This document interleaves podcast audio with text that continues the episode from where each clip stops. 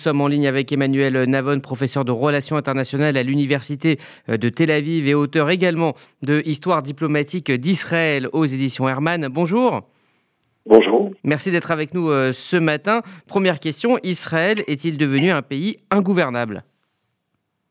Non, je pense que, vous savez, nous avons vu l'exemple de la France avant-hier qui a également eu des élections euh, législatives et euh, dont n'est pas émergé une, n'a pas émergé une majorité, en tout cas une majorité absolue. Euh, en ce qui concerne Israël, euh, c'est uniquement ces trois dernières années que nous avons une telle instabilité politique. nous n'avons pas changé notre système électoral. Or, jamais entre 1949 et 2019, nous avons connu ces élections en série.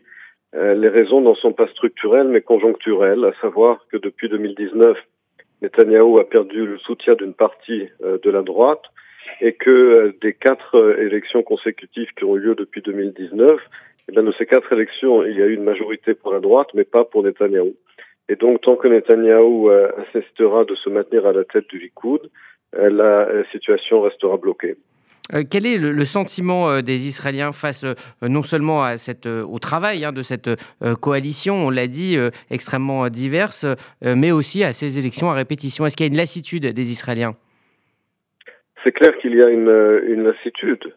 et je trouve qu'il est très dommage que ce gouvernement arrive à sa fin personnellement, et beaucoup d'Israéliens le pensent, parce que ce gouvernement, même si il était imparfait, même s'il il, il incluait beaucoup de compromis, a fait beaucoup de travail, et à mon sens beaucoup de travail positif, dans le domaine économique, dans le domaine de l'éducation, de réforme judiciaire, des choses qui n'ont pas été faites du tout ces douze dernières années, de lutte contre la violence et le port d'armes illégales dans le secteur arabe.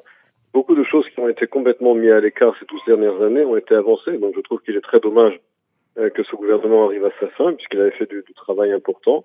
Et en tout cas, j'espère qu'après euh, cette cinquième tentative, euh, nous pourrons cette fois-ci avoir euh, un gouvernement. Et je vous rappelle également qu'il y aura des élections internes au sein du Likoud et que Yuli Edelstein, l'ancien président de la Knesset, a déjà annoncé qu'il comptait se présenter à la tête du parti. Et si Edelstein est élu ou un autre membre du Likoud à la tête du parti, eh bien cela résoudra immédiatement le problème de la crise politique.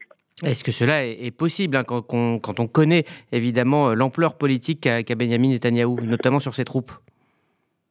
Bah, c'est sûr que Netanyahou euh, fait contrôle aujourd'hui son parti, mais encore une fois, euh, il n'est pas certain que de, nouveau euh, le parti lui donne sa confiance si d'autres candidats se présentent contre lui à la tête du parti. En tout cas, on le verra, puisque de toutes les manières, la, la, la, la, constitution du Likoud, enfin les, les statuts du Likoud exigent des, exigent des élections primaires, dont à la tête du parti, avant toute élection législative.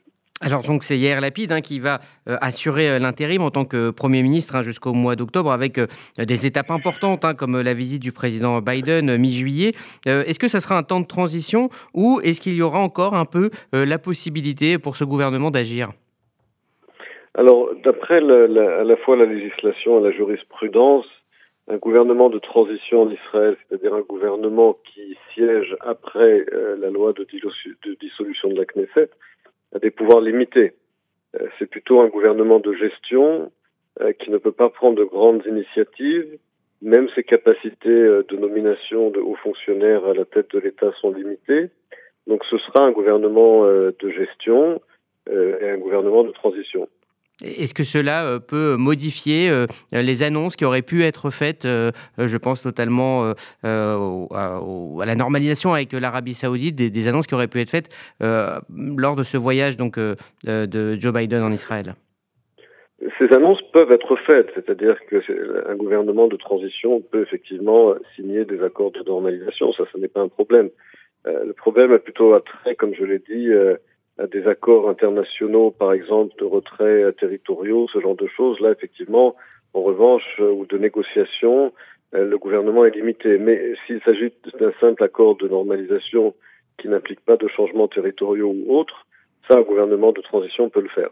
Merci Emmanuel Navon. Je rappelle que vous êtes professeur de relations internationales à l'Université de Tel Aviv et auteur euh, de Histoire diplomatique d'Israël. C'est aux éditions Hermann. Merci à vous et bonne journée. Bonne journée.